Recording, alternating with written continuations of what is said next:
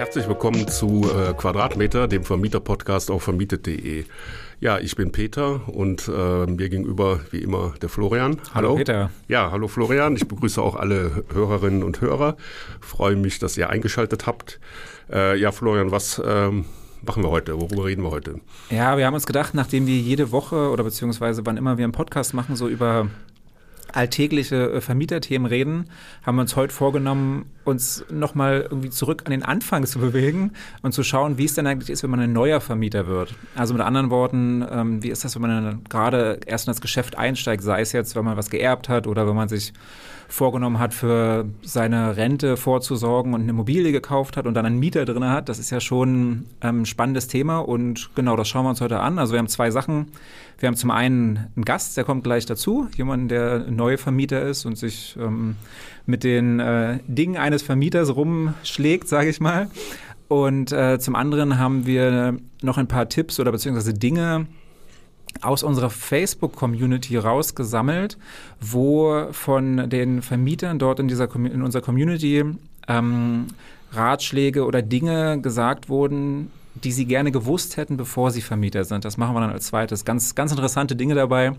Also ähm, würde ich mal sagen, dranbleiben bis dahin. Das, äh, das wird ganz spannend. Ja, glaube ich auch. Also äh, da gucken wir mal so ein bisschen rein, wie das ist, wenn man ganz neu Vermieter ist, also und äh, Vermieter unter sich. Das ist ja hier unser Motto. Genau. Ja. und dann haben wir jetzt hier noch einen dritten Vermieter, der ist ganz neu, den Shari. Der, äh, den laden wir jetzt den, mal ein. Den begrüßen wir jetzt. Ja, Shari, hallo. Äh, wir freuen uns, dass du da bist. ähm, ja, hi Peter, hi Florian. Äh, danke, dass ihr mich eingeladen habt. Erklär uns doch mal so ein bisschen, ähm, wie das bei dir alles angefangen hat mit der Vermietung. Also ähm, aus welchem Grund hast du dir eine Wohnung gekauft und äh, wie hast du die gefunden? Ich glaube, bei mir war es tatsächlich so, dass es, äh, ich mir überlegt habe, wie ich mein, mein verdientes Geld irgendwie gut anlegen kann und neben dem klassischen Bausparvertrag ähm, vielleicht noch eine Alternative aufbauen kann. Und äh, ein guter Freund von mir, der bereits sechs Wohnungen hatte und die auch schon vermietet hatte, hat mir dann schon immer gesagt, hey, ähm, beschäftige dich doch stärker mit dem Thema Immobilien. Ähm, da ist es gut angelegtes Geld und äh, ich hatte immer Sorge, dass das zu kompliziert sei, ähm, dass es eine gewisse Verantwortung mit sich bringt, die ich nicht tragen möchte. Und dann hatte ich auch immer Sorge, man, äh, dass ich, dass das Dach kaputt geht und dass ich dann plötzlich hoch verschuldet bin. Äh, und ähm, hab, bin dann irgendwann über meinen Schatten gesprungen und habe mich dann aktiv mit dem Thema auseinandergesetzt und habe dann relativ schnell gemerkt, dass es dann gar kein so großes, ähm, so große Herausforderung ist, wie ich anfangs dachte. Ja, wie bist du vorgegangen? Wie, wie hast du äh, jetzt die Immobilie dann gesucht und, und wie äh, hast du einen Makler beauftragt oder ähm, äh, auf Immobilien Scout äh, gesucht? Wie war das bei dir? Ich war ganz ehrlich am Anfang ein Stück weit überfordert. Ich war auch ganz glücklich, weil der Kumpel oder der Freund, der mhm. sich damit schon ganz gut auskannte, mir so ein bisschen zur Seite stand am Anfang und dann auch schon gesagt hat, ähm, natürlich das Erste, was du machen musst, du musst dich irgendwie ähm, über deine eigenen Fakten irgendwie im Klaren sein. Wie viel Geld möchtest du ausgeben? Wie viel kannst du monatlich an Rate bei der Bank äh, finanzieren oder tilgen? Und, ähm, und dem bin ich dann nachgekommen und habe mir klassischerweise eine Excel-Tabelle aufgesetzt und habe dann gesagt, was möchte ich denn monatlich zur Seite legen? Ähm, ergo, wie, wie hoch darf denn die Finanzierung sein? Und ähm, habe dann irgendwie ein bisschen angefangen, mich selbst zu analysieren. Also was, was kommt denn eigentlich äh, überhaupt in Frage? Und ähm, im nächsten Schritt ähm, war das dann so, dass ich natürlich irgendwie gedacht habe, dass das eine ganz schöne und tolle Wohnung sein müsste, weil ich glaube, das ist der klassische Fehler, das habe ich dann auch relativ schnell gemerkt, dass man sich immer vorstellt, selbst in der Wohnung zu wohnen. Ne? Also irgendwie, dass man sagt, oh, das muss die, das muss für einen selbst die Top-Lage sein, das muss irgendwie schön sein. Wenn man Altbau mag, muss das irgendwie Altbau sein. Und dann habe ich relativ schnell gemerkt, dass das irgendwie nicht funktionieren kann. Ähm, außer man ist gewillt, dann irgendwie überdurchschnittlich viel Geld auszugeben und am Ende nicht die Rendite zu bekommen, die man sich wünscht. Und dann habe ich mir eigentlich ähm, diesen Plan aufgestellt und mit dem habe ich dann bei ImmoScout mich aktiv äh, damit beschäftigt, die passenden Wohnungen zu finden. Also witzigerweise war das genau die gleiche Art, wie ich da auch gerne rangegangen wäre. Also man guckt sich dann Wohnungen an und denkt, ja, da könnte ich mir auch vorstellen, drinnen zu wohnen. Und ähm, das mit dem Altbau ist ganz witzig, weil ich bin ja ein, ein Freund vom Altbau zum selber wohnen, weil ich halt im Altbau groß geworden bin. Aber man muss einfach da weggucken. Also man kann gar nicht ähm, irgendwie sich vorstellen, wie man selber drin wohnt. Man muss wirklich überlegen, was ist denn jetzt das, wo, ein Mieter und was auch immer für ein Mieter das sein kann. Es gibt ja verschiedene Mietergruppen, drin wohnen kann und dann muss man halt vergessen, was man selber möchte, letzten Endes. Also das ist ganz interessant, dass, dass du das auch so sagst, weil ich glaube, das geht auch sehr vielen so, die sich am Anfang mit dem Thema beschäftigen und sich auch so selber ein bisschen vorstellen, wie man da drin wohnt. Also äh, interessant. Und dann hast du klassisch wahrscheinlich auf äh, Portalen ImmoScout äh, gesucht und was gefunden oder wie, wie, wie lief das dann? Ja, tatsächlich dachte ich natürlich auch, dass das jetzt auch die nächstgrößere Hürde ist und ich wahrscheinlich Wochen und Monate und vielleicht sogar jahrelang nach der passenden Immobilie suchen werde. Ich war natürlich auch nicht gerade so risikofreudig, als dass ich das erstbeste Angebot hätte angenommen und habe dann auch wirklich alles äh, schön immer mit meinen ganzen Faktoren abgeglichen und habe dann aber auch relativ schnell gemerkt, dass Kaufpreis natürlich nicht immer gleich Kaufpreis ist, dass dann ja noch mehr Faktoren dazu kommen. Das war einmal an dem, da war ich einmal an dem Punkt, dass, wo ich gesagt habe, oh, jetzt ist es dann doch etwas schwieriger, als ich gedacht habe, weil als ich dann das erste Mal für mich selbst von Hausgeld gehört habe, dann von Cashflow gehört habe und ähm, von, der, von der Rendite gehört habe, dann dachte ich mir dann schon auch irgendwie, oh, das ist dann nicht so, okay, diese Wohnung hat 50 Quadratmeter und kostet 250.000 Euro, sondern es hatten dann doch schon viel, viel mehr Faktoren eine Rolle gespielt. Ja, und dann kam ich schon zur nächsten Excel-Tabelle. Und das war aber dann sehr dankbar, ähm, weil da habe ich mich mit Internetrecherchen schlau gemacht, auch viel bei ImmoScout geschaut und habe dann verstanden, dass man sich entweder eine Vorlage aus dem Internet zieht oder eine eigene baut, die dann relativ schnell ähm, dir eigentlich verrät, ob das die Wohnung ist, die du suchst oder nicht. Also die dann Nebenkosten ausrechnet, die dann Cashflow ausrechnet, die eine Tilgungsrate ausrechnen kann. Ähm, klar, die Zinsen variieren von Bank zu Bank, ähm, aber man kann relativ schnell Indizien darüber gewinnen, ob die Wohnung in Frage kommt und man kann gut miteinander vergleichen. Und das war ein wirklich ein Meilenstein für mich, äh, weil da hatte ich so schnell das Gefühl dafür, ob diese Wohnung ähm, interessant für mich ist oder absolut uninteressant.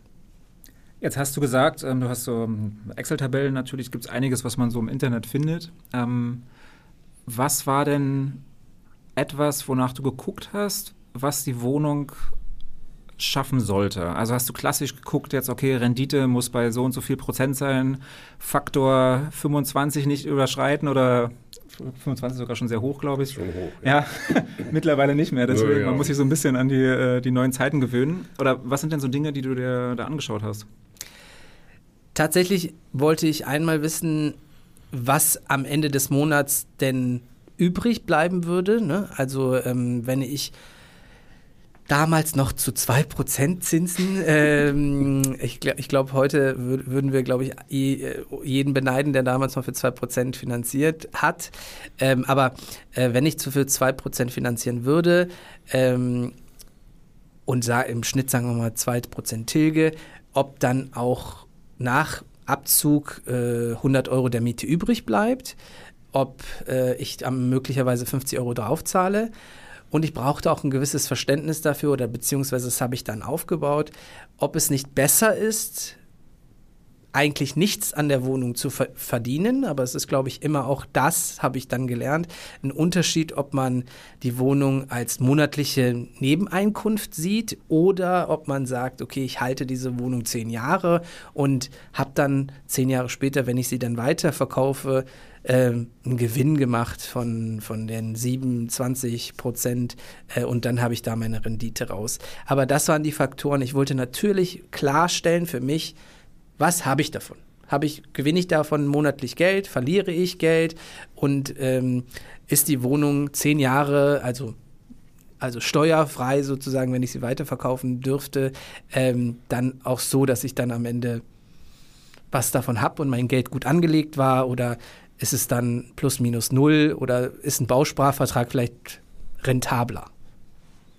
Ja, und wie hast du dich jetzt entschieden? Also was war für dich jetzt das Wichtige? War das für dich jetzt so eine, eine, eine Anlage oder, oder hast du darauf spekuliert, die dann auch wieder zu verkaufen? Tatsächlich habe ich mich für die ähm, Verkaufsvariante entschieden. Ah, ähm, die Wohnung ähm, bringt ak mir aktuell 50 Euro im Monat. Also ähm, die, die, der Kreditrahmen oder die Kredittilgung ähm, beträgt fast identisch zur Miete. Äh, also bedeutet, ich verliere kein, also bis auf die also 50 Euro im Monat verliere ich schon und tatsächlich lege ich sogar noch 100 Euro monatlich zurück ähm, auf ein Sparkonto, falls bei der Wohnung ähm, mal was sein sollte, was auch schon mal der Fall war. Ähm, glücklicherweise waren's, äh, ist nicht das Dach eingestürzt, was ich immer befürchtet hatte. und ich musste auch nicht von, von heute auf morgen plötzlich 200.000 Euro aufbringen. Aber dann musste mal ein Fenster ausgewechselt werden oder ähnliches. Und dann ist nicht verkehrt, wenn man dann natürlich ein paar Euro schon zur Seite gelegt hat, ähm, um das dann möglicherweise noch zu finanzieren. Hast du denn dir vorher die Wohnung angeguckt und auch ähm, äh, den Mieter und äh, den Mietvertrag? Wie bist du da vorgegangen? Ja, auch hier ähm, war ich ganz dankbar. Ich bin erstmal auch, äh, nachdem ich dann einige Wohnungen, wie gesagt, miteinander verglichen habe und äh, mir die rausgepickt haben, die für mich auch in Frage kommen, war ich dann auf den ersten Besichtigungstermin, was unterschiedlich gut lief. Äh, es gab äh, Besichtigungen, wo dann tatsächlich nur drei Leute eingeladen waren. Das hat mir eigentlich ganz gut gefallen.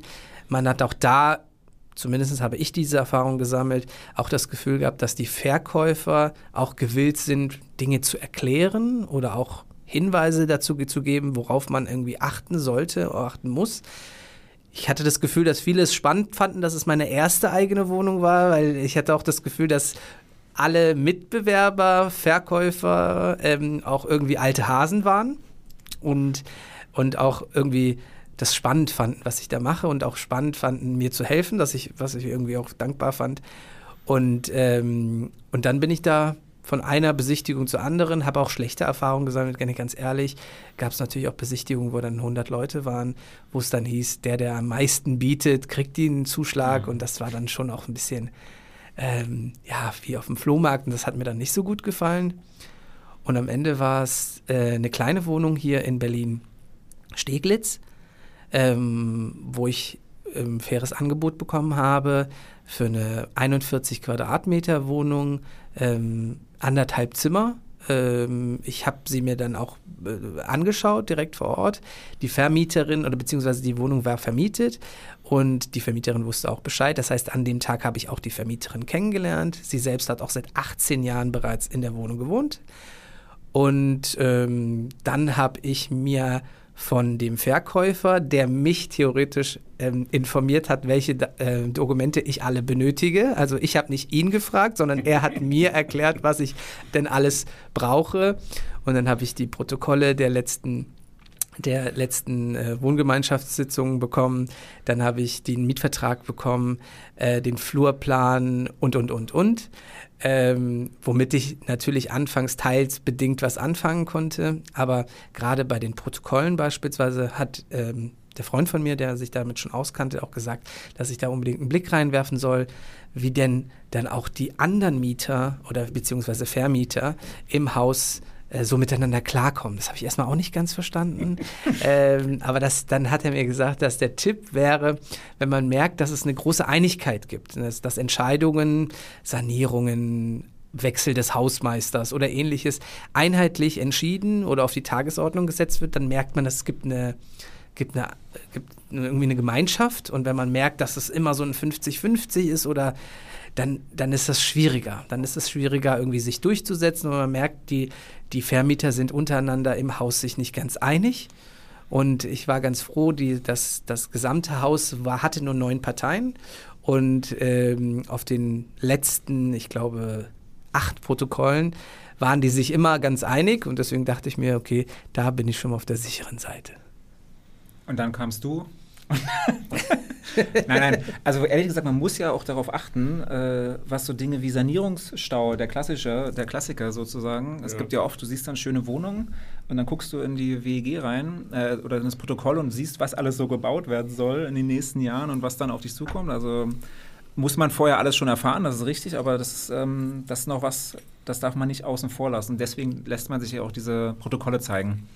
Also auf Einigkeit äh, unter den WEG-Mitgliedern habe ich noch nie geachtet, finde ich super interessant, ehrlich gesagt. Ähm, ich habe immer nur auf was, was steht da noch an Kosten? Bevor wird hier ein Fahrstuhl gebaut oder äh, werden hier die Wände ähm, äh, isoliert? Spannend, fand ich gut. Und das ist jetzt auch die Wohnung, die du dann letzten Endes ähm, gekauft hast. War das ein Privatverkauf äh, oder durch einen Makler? Ja, tatsächlich. Also es ist am Ende die Wohnung in Zehlendorf geworden mit der Vermieterin, die seit 18 Jahren in der Immobilie gewohnt hat oder wohnt ähm, und heute noch wohnt, möchte ich an der Stelle noch mal kurz äh, erwähnen. Äh, und ergo sind es jetzt schon fast 20 Jahre. Und äh, verkauft hat es ein Privatverkäufer, Vermieter. Ähm, ich muss aber auch dazu sagen, auch er war schon länger ähm, mit dem Thema beschäftigt. Er er, das war schon so ein Stück weit sein Hobby. Ähm, hat auch eine GmbH bereits gegründet. Ähm, er ließ mir, ich, ich kann das jetzt natürlich nicht genau sagen, aber er hat dann kurz nur beschrieben, dass das aus steuerlichen Gründen für ihn vorteilhafter ist, weil er dann schon doch sehr viel kauft und verkauft. Mhm. Und, ähm, und er fand das einfach spannend. Er hat auch, auch mich wirklich mehrfach gelobt, ähm, dass ich, dass ich, dass ich klar, da, bis du, bis du das Geld überweist. naja, ich, äh, ich glaube, ja, tatsächlich glaube ich nicht, dass er so unbedingt daran ähm, erpicht war, das, das unbedingt an mich zu verkaufen. Er da, wie gesagt, ich glaube auch, dass er da wirklich auch Interessenten hatten, die die das, die da genau an meine Stelle getreten hätte, hätte ich es mich dagegen entschieden. Ähm, hat aber auch gesagt, dass ich das da, dass ich da auf dem richtigen Weg bin und ich glaube, der Klassiker mit Leuten, die sich schon stärker und länger mit Immobilien auseinandersetzen, hat dann gesagt, so, das ist der richtige Weg und nächstes Jahr kaufst du deine zweite und in drei Jahren spätestens die dritte und, ähm, und so muss es halt weitergehen und du wirst sehen, dass du relativ schnell das, das ganze Spiel verstehst und dann wahrscheinlich auch so eine, so eine kleine Sucht entwickelst, hat er, hat er, hat er mich vorgewarnt, weil er, also er, der hatte da wirklich auch Freude und Spaß daran. Ja, das ist auch oft, also man darf das ja nicht unter, unterschätzen, wenn du das als, also als Hobby ist jetzt ein bisschen weit natürlich ähm, gesagt, aber na klar, es gibt einige, die machen das gerne ähm, und die, also wir zum Beispiel, wir sind ja nicht umsonst hier ähm, und dann hat man auch Lust, sich auszutauschen. Und das ist was ganz anderes, wenn du dann jemanden hast, der Interesse an dem ganzen Thema hat. Ich kann mir das, kann mir das sehr gut vorstellen, dass das jemand war, der einfach sich gerne mit dir da drüber unterhalten hat, weil er halt sieht, das ist jemand, der jetzt gerade vielleicht neu anfängt, sich mit dem Thema zu beschäftigen und dann das ähm, ihn sozusagen unter die, nein, nicht unter die Fittiche, aber in dem Moment eventuell dir hilft, ähm, das, das Thema so anzugehen, dass für beide am besten da das Beste dabei rauskommt. Finde ich ganz spannend. Ähm, gut, also du hast dann die Wohnung äh, gekauft. Wir müssen jetzt nicht durch den ganzen Notar und sonst was Prozess gehen. Und ähm, dann auf einmal warst du Immobilienbesitzer. Wie hat sich das denn angefühlt? Äh, also wenn, wenn ich ganz ehrlich bin, ähm, das mit dem Notar, das war natürlich auch dann mal wieder die nächste Hürde. Ähm, aber es war auch gar nicht so schlimm. Ne? Also ähm, nur mal, also mir wurde äh, Notar empfohlen von, von dem Verkäufer. Ich habe dann ja auch erst gelernt, dass, dass dann jeder seine, seine Anrechte hat, den Notar auszusuchen und bin aber dem nachgekommen. Und saß da eigentlich relativ aufgeregt beim Notar. Ähm, war auch gespannt. Es war, so, es war ein schönes Büro in, in Berlin. Ähm, und war dann ein bisschen irritiert, als der Notar anfing, den Kaufvertrag zu lesen. Also ich habe noch nie jemanden so schnell lesen hören. Und dann habe ich erst verstanden, dass das natürlich das täglich Brot der, der Notare ist und dass das für, für die natürlich nicht so besonders war. Und dann ging es ratzfatz und dann hat er da den Vertrag in einer Geschwindigkeit äh, runtergeprasselt, dann haben wir unterschrieben und dann war ich eigentlich sehr, sehr, sehr stolz. Also ähm, ich habe ich hatte das Gefühl, dass ich irgendwie ein Stück von, von der Stadt besitze, also ein Stück von Berlin. Ich weiß, das hört sich jetzt so sehr romantisiert an, aber ähm, es war schon irgendwie beeindruckend, das zu sagen zu können, dass, dass es da äh, eine Wohnung gibt äh, oder ein Stück Land, wenn man jetzt nochmal überspitzter das betrachten möchte, das mir gehört. Ne? Und das steht da irgendwie im Grundbuch Berlins, das, da steht mein Name drin und das ist das belegt, das ist mein Besitz. Und das war schon irgendwie ein sehr, sehr, sehr stolzes Gefühl. Ja, und dann ähm, hast du die Wohnung gekauft und ähm, ja, das war ja dann, du bist dann in eine ähm, WEG reingekommen, die Wohnungseigentümergemeinschaft. Ähm, ja, ähm, dann hast du an deiner ersten WEG-Sitzung wahrscheinlich dran teilgenommen oder äh, wie war das? Vielleicht ist die Frage, oder hast du denn daran ja, teilgenommen? Warst du überhaupt da? Also, also manche lassen sich auch vertreten oder, oder, oder gehen gar nicht hin, also äh, nehmen das nicht so, so, so, so wichtig. Also äh, also ähm, ich habe das natürlich sehr, sehr ernst genommen. Ja. Äh, hab mich da auch du der Neue, ne? genau. Hab mich da auch in der, also wirklich in dieser Verantwortung gesehen und auch äh, auch wiedergefunden habe auch wirklich nach dem Kauf äh, feinsäuberlichen Ordner angelegt, ja. habe den Kaufvertrag, die Bankenunterlagen da ein, einsortiert und hatte wirklich alles parat. Habe auch ähm, alle Dokumente, die ich natürlich auch in digitaler Form hatte, nochmal sauber abgelegt und wusste ganz genau, hatte den Mietvertrag, die letzte Mieterhöhung, die Protokolle und, mhm. und, und, und, und. Das kann man auch digital übrigens lösen. Äh, ja, das, äh, das ist, äh, stimme ich euch voll und ganz zu und ich muss auch ehrlich gestehen, da war ich einfach so ein bisschen old-fashioned. Ich hatte einfach, man, ich, ich wollte das so in der Hand halten und, ja, und irgendwie äh, darauf zurückgreifen und habe auch ehrlich gesagt, ähm, dann hin und wieder gemerkt, dass ich es dann in der Anfangsphase oft brauche, habe dann aber dann tatsächlich über die Zeit dann alles wieder aufs Digitale umgestellt. Da dachte ich mir, jetzt brauche ich tatsächlich so oft, da habe ich auch nicht immer Lust, den Ordner rauszukramen und dann rauszuschlagen und das dann über die Suchfunktion des Computers dann noch ein Stück weit einfacher.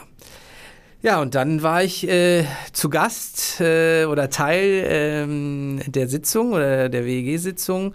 Ähm, neben mir nur alte Hasen, beziehungsweise alte Besitzer, alte Vermieter. Also es war, es war eine, eine Mischung aus Besitzer und und ähm, Vermieter. Das war für mich natürlich auch ein Fakt, den ich dann erst auch im zweiten Schritt besser verstanden habe, ja. weil es ist natürlich ein ganz anderes Interesse, wenn man Vermieter ist oder Besitzer ist, also wenn da jemand drin wohnt. Ähm, und das von den neun Parteien waren drei Besitzer. Ähm, die wollen natürlich, dass der Garten schön ist. Die wollen, dass der Flur ähm, zur richtigen Zeit sauber gemacht wird. Die haben dann ein hohes Interesse am, an der Auswahl des Hausmeisters. Ähm, und wenn ich ganz ehrlich bin, ich war ich wusste, dass meine Vermieterin sehr zufrieden ist. Die wollte weder Sanierung oder ähnliches, natürlich wahrscheinlich auch mit der Befürchtung, dass ich die Miete erhöhen würde. Achso, du meinst Mieterin, ne? Ja, sorry, Verzeihung. die Mieterin. Ja. Ähm, und daher wusste ich ja, dass ich persönlich gar keine Ambitionen hatte, jetzt den Gärtner auszuwechseln oder den Hausmeister. also ich war ja zufrieden, da die, die Einfahrt war sauber, das, der Hausflur war sauber.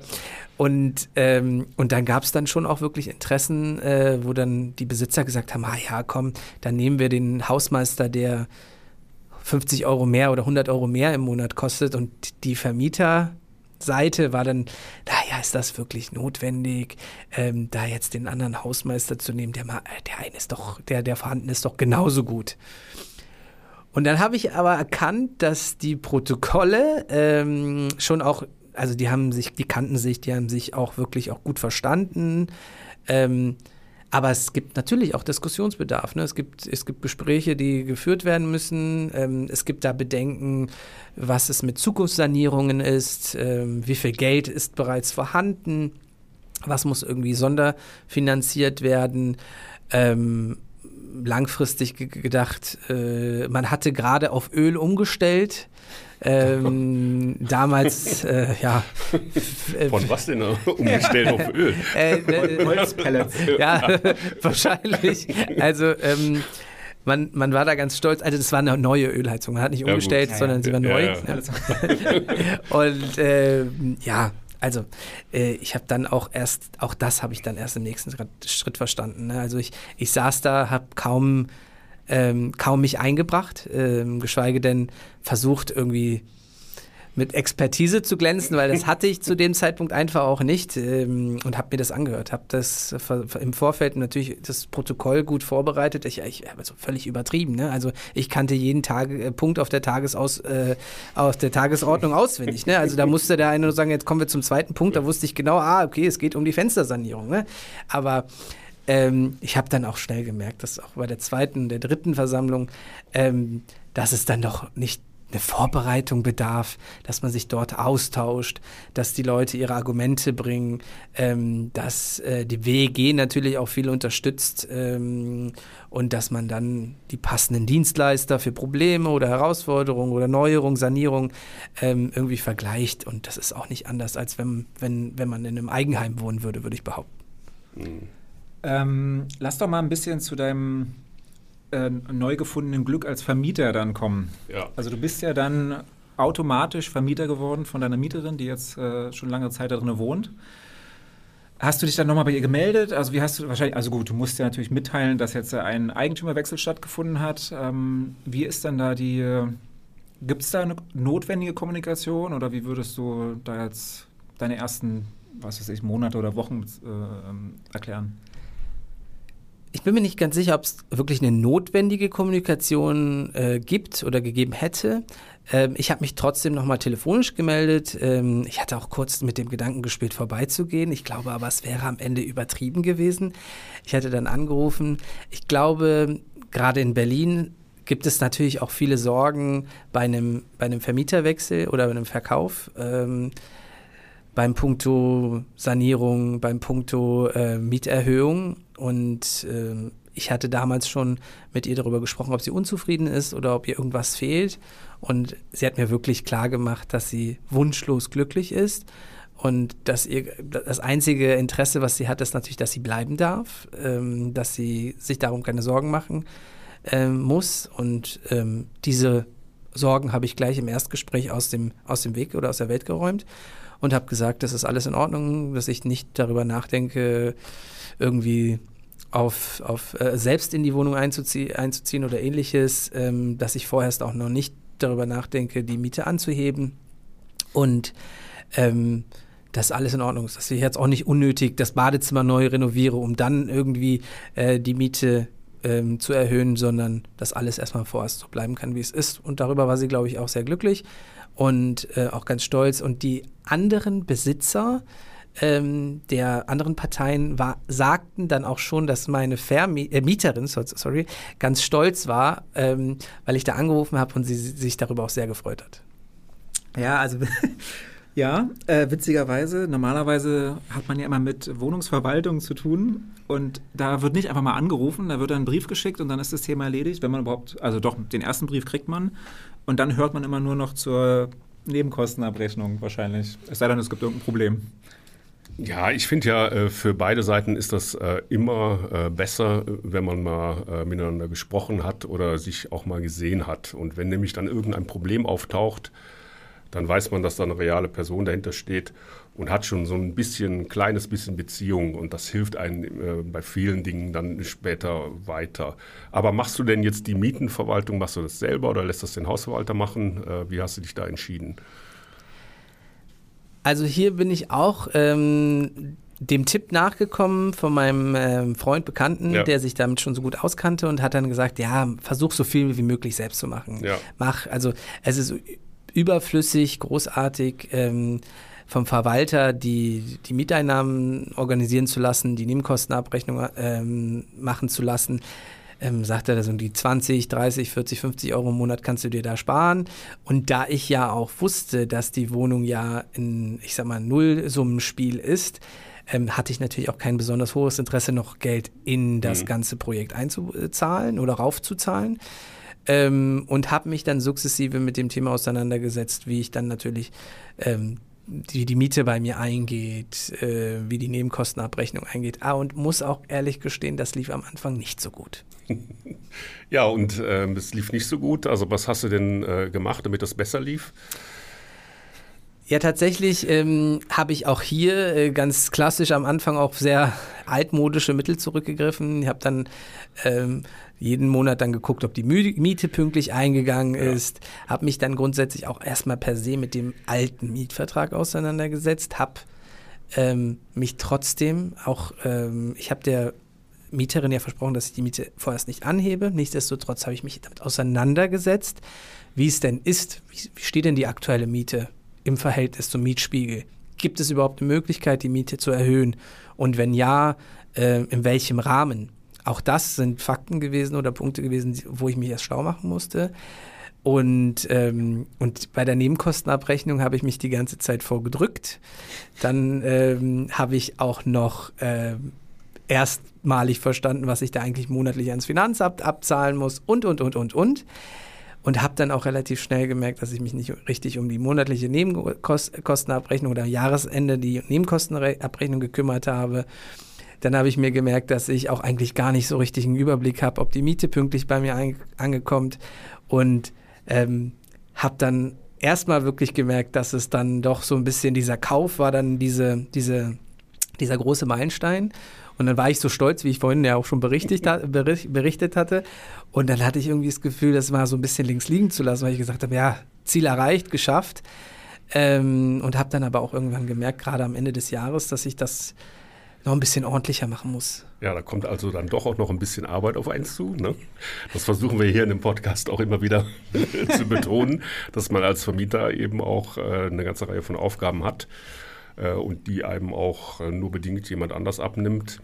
Oder dass es eben besser ist, wenn man zumindest versteht, worum es da geht. Ne? Und das Verstehen geht halt am besten, wenn man es auch mal selber gemacht hat. Total. Ja. Ich dachte mir, also ich hatte eine Wohnung, eine kleine ja. Wohnung mit 41 Quadratmeter in Berlin-Steglitz. Ähm, ich hatte ja auch jetzt übergedacht, okay, das ist ja jetzt auch nicht die Mammutaufgabe. Ich muss aber ehrlich gestehen, ich war dann auch sehr, sehr froh, als ich dann auch nach ähm, einigen Internetrecherchen auch digitale ja. Lösungen geholfen ja. habe, die sozusagen ähm, ich nenne sie gerne auch so digitale Assistenten, die mir dann auch vieles an Arbeit abgenommen haben. Und ähm, das ist halt auch in der heutigen Zeit auch sehr, sehr dankbar. Ja, wie bist du da vorgegangen? Also wie hast du denn jetzt ähm, da äh, Informationen gefunden? Hast du im Internet recherchiert oder hast du irgendwelche Leute, äh, die dir dabei geholfen haben? Tatsächlich habe ich nochmal meinen guten Kumpel gefragt, ja. der mir dann mal wieder die, die bekannte Excel-Tabelle. Der wurde so oft heute erwähnt. Ja, das ist aber auch, äh, glaube ich, jetzt nicht untypisch. Also in der Regel ist es äh, auch ganz gut, wenn man jemand hat, mit dem man sprechen kann. Ne? Und äh, das ist, glaube ich, auch wichtig. Also entweder jemand aus der Familie oder ein Freund. Äh, viel anders. Also das alleine äh, nur im Internet sich zusammenzusuchen, halte ich für gefährlich. Total. Also, vor allem, man, man, ist es immer noch mal eine andere Vertrauensbasis, wenn dir jemand sagt, das kannst du machen oder ja. das kannst du nicht machen, genau. den du natürlich auch äh, seit mehreren Jahren kennst, der natürlich auch erfolgreich ist, weil das ja. wissen wir selbst. Äh, Im Internet erzählt dir natürlich jeder, wie man Millionär wird. ähm, die Frage ist immer, welche Hintergedanken haben die dabei. Ja. Nichtsdestotrotz, ähm, ich habe dann neben seiner Expertise, weil er hat mir tatsächlich mal wieder die Excel-Tabelle ans Herz gelegt und ich muss auch ehrlich gestehen, habe dann auch gesagt, ah, will ich nochmal Excel-Tabelle, weil es ist natürlich auch mühselig, weil vieles auch nochmal manuell gesteuert werden muss. Und dann habe ich im Internet recherchiert. Also tatsächlich habe ich da auch nicht so viele Lösungen gefunden. Ja. Ähm, die ein oder andere. Und ähm, ja, bin äh, ganz ehrlich zu euch, bin dann bei vermietet.de zum Beispiel auch ähm, hängen geblieben im positiven Sinne, weil es relativ simpel. Ähm, man kann relativ schnell Mietvertrag Infos von, äh, von der Vermieterin und ähnliches in, in das Programm, in das Tool eingeben und dann wurde ich informiert, ob die Miete pünktlich eingekommen ist, habe dann immer ein Newsletter gekriegt, äh, sorry, eine Mail, also eine Push-Mail gekriegt, ähm, habe dann am Ende des Jahres jetzt vorbildlicherweise endlich auch meine Nebenkostenabrechnung ordentlich gemacht ähm, und bin jetzt eigentlich auch sehr dankbar. Also ähm, das ist schon auch wie ein Assistent. Also der nimmt mir halt sehr viel ab. Ja, die Nebenkostenabrechnung kann ich ja hier sagen, haben wir ja zusammen gemacht. Ne? und ähm, ja, und ähm, ich war dann ganz, ähm, also du hast mir dann direkt am nächsten Tag geschrieben, äh, alles ist erledigt und äh, ich habe es rausgeschickt. Äh, ja, und da fand ich das auch äh, äh, ganz gut, also dass das dann der Lerneffekt da auch relativ schnell funktioniert und, äh, und das ist halt bei den ganzen Tools, die man so findet, äh, die, die es gibt, sind ja oft auch äh, auf eine ganz andere Anwendung hingestrickt, also für professionelle Hausverwalter. Und die sind oft vollkommen überfrachtet mit Sachen, die ich hier als privater Vermieter gar nicht brauche, irgendwelche Buchführungsfunktionen. Und ähm, deswegen gibt es halt so viel, auch ist auch meine Erfahrung, so viel Software-Tools eigentlich nicht, die jetzt auf unser, unsere äh, äh, Erfordernisse angepasst sind. Hast du denn jetzt, ähm, hast du denn jetzt sowas oder Jetzt habe ich Frage. Ich, wollt, ich wollte fragen, hast du denn mittlerweile zum Beispiel mal die Miete erhöht? Oder ist das was, was du nicht vorhast? Ja. Gerade in jetziger Zeit ist das. Äh also eine sehr gute Frage. Ähm, ja, tatsächlich habe ich die Miete erhöht. Deine Mieterin hört ja jetzt vielleicht mit. ja, die weiß das dann ja. ja, also, aber ich muss auch ehrlich gestehen, äh, ich glaube, ich war da auch sehr, sehr human unterwegs oder sozial unterwegs. Ähm, ich habe mir das angeguckt, ihr könnt euch vorstellen, bei einem 18 Jahre alten Mietvertrag, ja, ja, äh, wo die Miete noch auf in Euro aus, ausge, äh, sorry, in Mark ausgewiesen ja. wird, mhm. ähm, ist das Potenzial für einen gewissen Spielraum vorhanden. Ähm, ich habe die Miete um 10% angehoben ähm, und das war marginal. Also. Es geht aber 15. Genau. Wollte ich auch gerade sagen. Aber ist noch Potenzial in den nächsten ist noch Jahren. Potenzial. Aber es muss wieder drei Jahre warten. Ne? Total. Also, ähm, genau. Also, ich, ich, muss jetzt auf jeden Fall noch drei Jahre warten. Auch das ist natürlich eine Erkenntnis, die ich dann gewonnen habe. Ähm, aber das ist okay für mich. Ich hatte ja schon anfangs gesagt, die, durch die Mieterhöhung ähm, habe ich aber, ich hatte ja von äh, erzählt, dass es 50 Euro im Monat waren, die ich obendrauf gezahlt ja. habe. Und jetzt sind es nur noch 10. Dann vielleicht ähm, als letzte Frage. Ähm, jetzt bist du ja schon eine Weile Vermieter und äh, du hast, soweit ich weiß, nur diese eine Wohnung, oder? Du hast jetzt, äh, oder? Äh, jetzt also, jetzt also ähm, Hat er uns verheimlicht hier, was er noch alles. Nein, also tatsächlich habe ich die eine Wohnung in der, in der äh, also zur, zur Vermietung, habe aber zwar ein Jahr später, also vor, also relativ also vor kurzem, ähm, dann nach der, eigentlich schon nach der nächsten Wohnung Ausschau gehalten und habe zu dem Zeitpunkt aber selber noch zur Miete gewohnt und hatte mir vorgestellt, mir eine Eigentumswohnung zu kaufen. Und ähm, wie mein guter Freund immer zu sagen pflegt, äh, wenn man was sucht, kommen manchmal die Dinge auch zu einem selbst äh, oder von ganz selbst zu einem. Und ähm, ich hatte dann ein sehr, sehr gutes Angebot von dem Nachbarn meines Bruders, der sein Haus verkaufen wollte. Mhm. Und ähm, das war zwar sehr sanierungsbedürftig, ähm, aber er wollte das Haus sehr, sehr schnell und sehr dringend loswerden, weil er ins betreute Wohnen wechseln wollte. Und dann habe ich Holter die Polter äh, noch ein kleines Haus gekauft und äh, wohne aber seither in diesem Haus. Also mein zweiter Immobilienkauf danach, ähm, aber nicht vermietet. So, also ich wohne da selbst drin und bin auch sehr, sehr glücklich da drin. Das ist auch, äh, das ist vollkommen in Ordnung, auch für sich selber zu kaufen. ähm, dann jetzt meine tatsächlich letzte Frage. Ähm, als Vermieter Gibt es denn irgendwas, was du gerne vorher gewusst hättest oder wo du sagst, äh, jetzt bin ich ein bisschen schlauer, hätte ich vielleicht anders gemacht?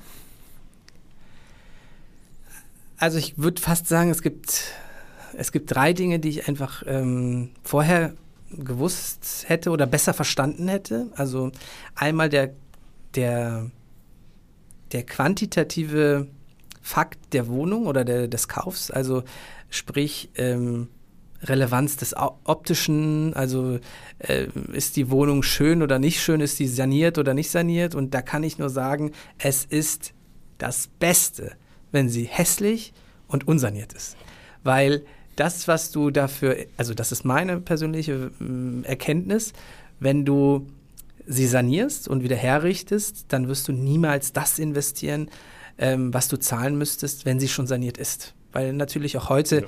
immer noch die Leute emotional bedingt kaufen und man kann immer eine fertig, schöne, top sanierte Wohnung tausendmal besser verkaufen als eine kleine, hässliche, unsanierte mit rausgerissenem Boden und ohne Küche und allem drum und dran. Ähm, das ist der Punkt, Punkt eins. Ähm, dann der Punkt, den wahrscheinlich jeder Makler ähm, im ersten Semester, in der ersten Maklerstunde immer am meisten hört, welche, welcher Fakt ist relevant. Und äh, ich weiß, es ist ein Klassiker, aber Lage, Lage, Lage. Es ist und bleibt ähm, für eine Wertentwicklung immer entscheidend. Also auch hier spielt es keine Relevanz, ähm, ob die Wohnung einem nach seinen Vorstellungen passt, ob man glaubt, dass man da zwei Leute, also dass da junge Familien einziehen können. Ich habe ja mir auch selbst Gedanken gemacht, welche, welcher Mieter kommt da in Frage und so weiter und so weiter. Es gibt Metropolen, wie es Berlin ist, oder und dann innerhalb der Stadt natürlich auch Ecken wie Steglitz, wo eine S-Bahn vor der Tür ist, man wird dafür immer einen, einen Mieter finden.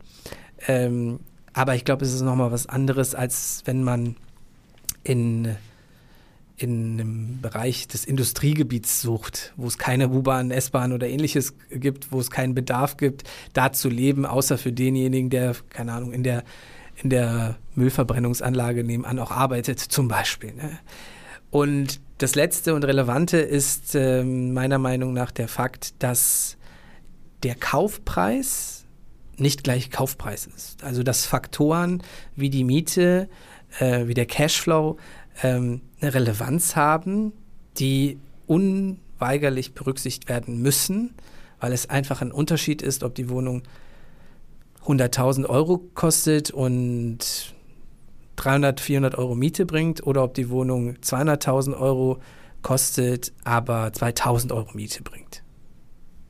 So, das ist, das wären Sachen, die hätte ich am, am Anfang einfach besser, glaube ich, akzeptieren sollen, verstehen sollen und dann wärst du, glaube ich, noch besser gelaufen.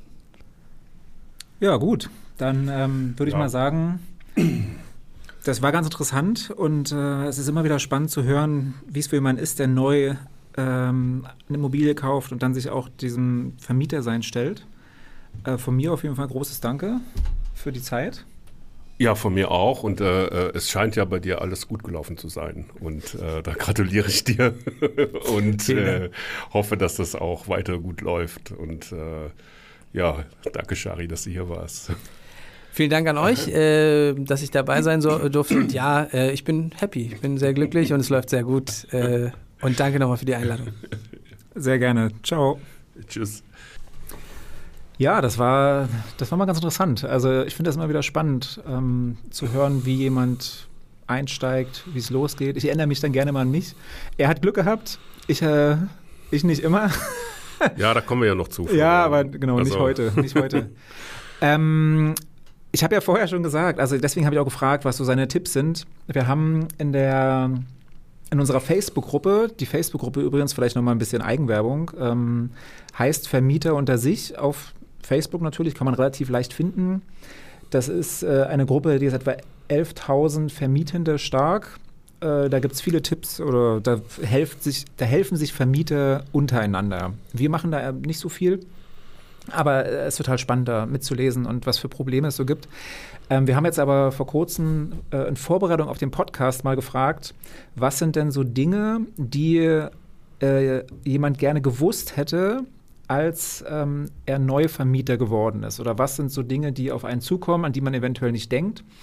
Und ähm, Peter, wir haben uns vorher nicht darüber unterhalten. Ich dachte, ich trage hier mal ein paar vor und äh, du kannst dann ähm, äh, live reagieren sozusagen. Aber also, da sind natürlich Klassiker dabei, das darf man nicht ja. vergessen. Aber einfach, wir gehen hier mal äh, zwei, drei durch und ich finde das. Ja, bin ich ähm, gespannt. Ähm, ich finde das ganz, äh, ganz spannend, was da am Ende bei rausgekommen ist. Und ich glaube, das erste hier ist direkt, äh, da das ist relativ klar. Aber ähm, das Vermieten ist letztendlich ein Geschäft. Aus Mitleid äh, an irgendeinem Vermieten, also aus Mitleid an jemanden vermieten kann verdammt teuer werden. Rational rangehen und nicht emotional. Stimmt, oder? Äh, ja, ähm, also das stimmt so im Großen und Ganzen. Äh, äh, ein bisschen Emotion, äh, weiß ich nicht. Also habe ich keine große Angst vor. Schadet auch nicht. Ähm, ähm, natürlich sollte man sich so die Fakten, Daten und Fakten angucken, wenn man da vermietet, äh, ob derjenige sich das leisten kann. Und aber das ist ja auch so eine Sache des, so des Marktes. Der Markt ist ja jetzt derzeit so, dass du eine Vielzahl von Bewerbern hast auf so eine Wohnung. Und ähm, also bei mir ist das so, da ich halt auch jetzt da in der Innenstadt von Köln vermiete, ähm, da bleiben dann immer genügend ähm, Kandidaten und Kandidatinnen übrig. Und dann entscheide ich auch so ein bisschen auch nach Sympathie. Mache ich schon. Du, also, also, und ich habe auch, ja gut, äh, also ganz so die Emotion ausschalten. Also Emotion ist nichts Schlimmes. Also manchmal ist das auch ganz gut. Das stimmt. Ähm, hier gibt es einen schönen äh, Kommentar dazu. Äh, einer, der tatsächlich auch in der Gruppe jetzt sehr mhm. Äh, oft geliked wurde. Hier steht, äh, du bist kein Sozialamt. Je trauriger die Geschichte, umso teurer, stressiger wird es vermutlich für dich. Ja, es gibt halt so, ähm, wenn man da so ein Inserat geschaltet hat äh, und dann kriegt man diese Bewerbungen, äh, oft so sehr persönliche Geschichten und äh, ich habe das auch nicht so gerne, weil das mich irgendwie dann, äh, darum geht es ja nicht. Also ich bin jetzt weder das Sozialamt, ich bin jetzt auch nicht so da der beste Freund, dem man dann irgendwie so irgendwelche Intimitäten erzählt. Ähm, also da sollte man wirklich auch dann so eine Grenze ziehen, finde ich, weil das ist im Grunde dann schon ein Verhältnis. Äh, das spielen auch persönliche Dinge eine Rolle, aber das ist letztlich ein Geschäftsverhältnis. Und äh, da sollte man auch sehen, äh, dass das, das äh, im, im, im, im Zentrum steht. Ja, jetzt hast du ja, du gerade selber gesagt, Sympathie ist wichtig, das, äh, das ist richtig. Ähm, dann sagst du aber auch, wenn jemand jetzt eine lange Geschichte erzählt, was äh, ihm so in seinem Leben alles widerfahren ist und weshalb er jetzt genau diese Wohnung bekommen sollte, äh, wahrscheinlich klickst du dann eher weiter. Ja, das ist also in, in, in der Phase, ähm, wenn ich mich da einfach bewerbe und wenn ich, die meisten machen ja dann so ein kleines Anschreiben, oder wenn man das über Immobilien Scout macht, äh, kann man da die Unterlagen einreichen und auch dann so ein paar Sätze schreiben. Ich finde es immer gut, wenn jemand äh, ein bisschen was schreibt. Also dann äh, macht er sich ein bisschen Mühe. Ne? Und das ist ja. für mich dann auch ein Indiz dafür, dass er da Interesse hat. Und manche schreiben einfach nur rein, ja, äh, senden Sie mir einen Besichtigungstermin. Ja. Die kriege ich auch weg, weil der, der, der macht sich noch nicht mal die Mühe, da einen Satz zu formulieren. Aber wenn das dann sehr persönlich wird und da die ganze Lebensgeschichte ausgebreitet wird, das finde ich eher unangenehm. Das will ich von den Leuten auch gar nicht wissen. Ja. Also das, ähm, äh, die klicke ich dann in der Regel auch weg. Ich sehe das ganz genauso. Also wenn man, man sollte sich schon Mühe geben bei einer Bewerbung. Das finde ich, das finde ich ja. notwendig. Man sollte zeigen, das ist eine Wohnung, die möchte man haben, aber keine langwierigen äh, emotionalen Abhandlungen über den ähm, traurigen Werdegang, das ist nicht notwendig in dem Fall. Also das ja. ja. eine andere Sache ist, dass man ja äh, manchmal auch dann so Leute bevorzugt, die ähm, so sind, wie man äh, in dem gleichen, aus dem gleichen Umfeld kommen. Ja. Ne? Sagen wir dann irgendwie jemand, der ist jetzt hier äh, arbeitet in einem ähnlichen Umfeld, äh, ist da irgendwie Grafikdesigner oder sowas oder, oder Journalist. So, so, ähm, ja, das hat Vor- und Nachteile. Also manchmal ist es auch äh, vernünftig, ähm, wenn man dann jemanden nimmt, der kommt aus einem ganz anderen Bereich. Also dann hat man auch da so nicht diese, diese Verwicklungen und ist das sauberer getrennt. Also da von mir aus. Ich nehme auch immer gerne so Leute, die aus relativ so, ja, wie soll ich das sagen, also die, die, die was, was Sinnvolles machen, also Krankenschwester oder. Hm. Jetzt, jetzt bin ich gespannt, was da alles kommt. Ja, und nicht Leute, die sowas, die, die sowas äh, wie ich hier machen, sowas Bin Nutzloses. So ähm, ja, oder die auch mal, oder irgendwie ein Handwerker oder sowas, finde ich alles okay. Also ich finde auch immer, ja, muss da so eine Mischung haben auch. Das finde ich auch ganz mhm. gut. Und, äh, aber man ist ja auch irgendwie, das Menschliche spielt immer eine Rolle. Das kann man nicht ausschalten, das ist auch Quatsch. Ne? Nee, ist auch notwendig. Ähm, der nächste hier, das wird dir gefallen. Ja. Wir reden oft darüber.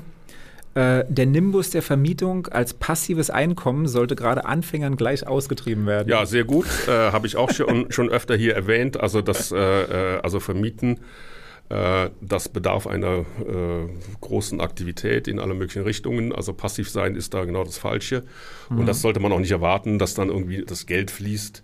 Also man hat viele Pflichten und ähm, man wird auch oft hier von äh, also es gibt eine ganze Armada an Leuten, die einen umschwirren, ähm, die da irgendwie einem das Geld aus der Tasche ziehen wollen äh, oder irgendwie was von einem wollen. Also das sind ja auch so diese ganzen Anspruchsgruppen, die Stadt oder irgendwelche ähm, Handwerker äh, und dann Leute, die einem irgendwas andrehen wollen. Also passiv sein ist nicht gut.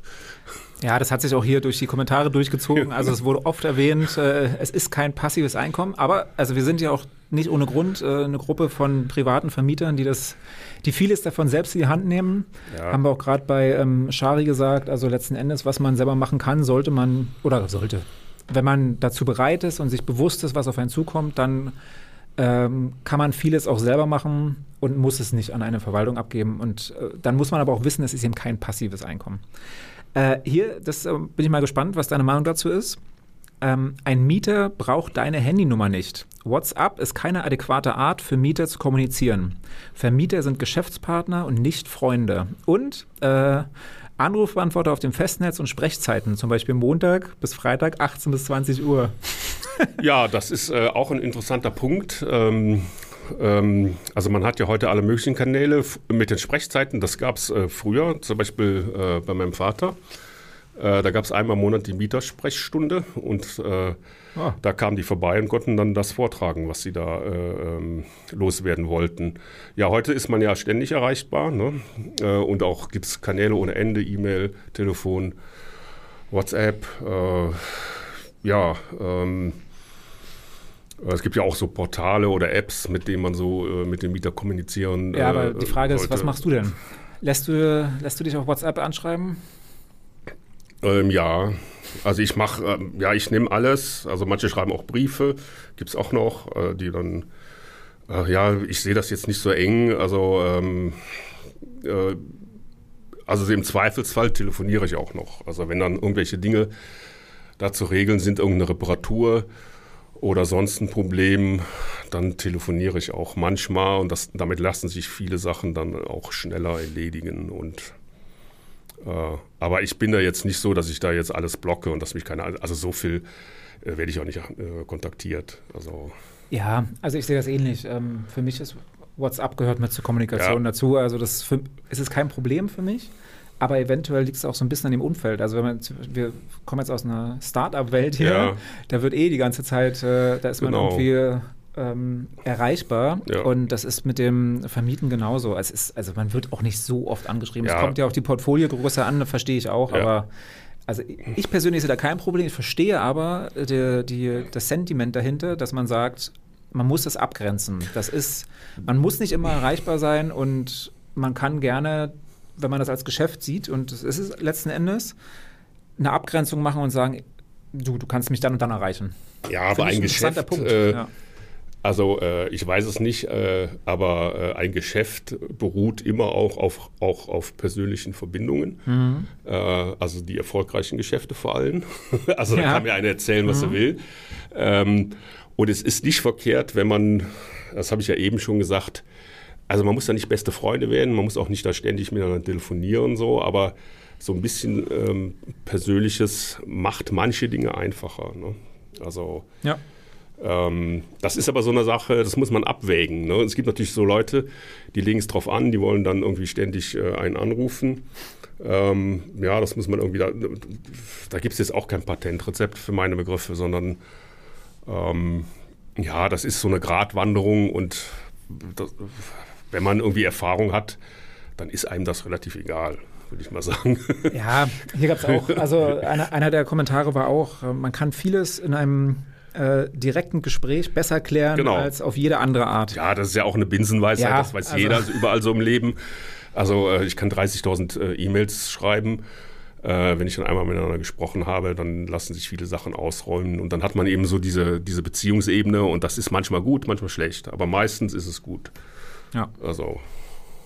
Dann noch ähm, unbedingt auf einen eindeutigen Mietvertrag achten. Ja. Dieser ist in der Regel Grund für viele Streitigkeiten. Ja, selbstverständlich. Also das ist das, das wichtigste Dokument und äh, ähm, da sind äh, die meisten Dinge geregelt und das ist auch rechtlich immer die Grundlage für alles und jedes und ja. das ist schon äh, ungeheuer notwendig. Also da sollte man drauf achten. Hundertprozentig. Dann gab es auch viele Hinweise auf ähm, Vermieterrechtsschutz oder hier wurde auch einmal eine Mietausfallversicherung ähm, kann man machen? Also mit der Mietausfallversicherung, ich habe sowas nicht. Ähm, weiß ich nicht, ich habe aber auch noch nie damit Probleme gehabt. Äh, ich habe eine Rechtsschutzversicherung. Äh, ja, die habe ich auch noch nie so richtig in Anspruch genommen. Die kostet relativ viel Geld. Ich habe die jetzt auch so ein bisschen, man kriegt da so einen Rabatt beim Haus- und Grundverband.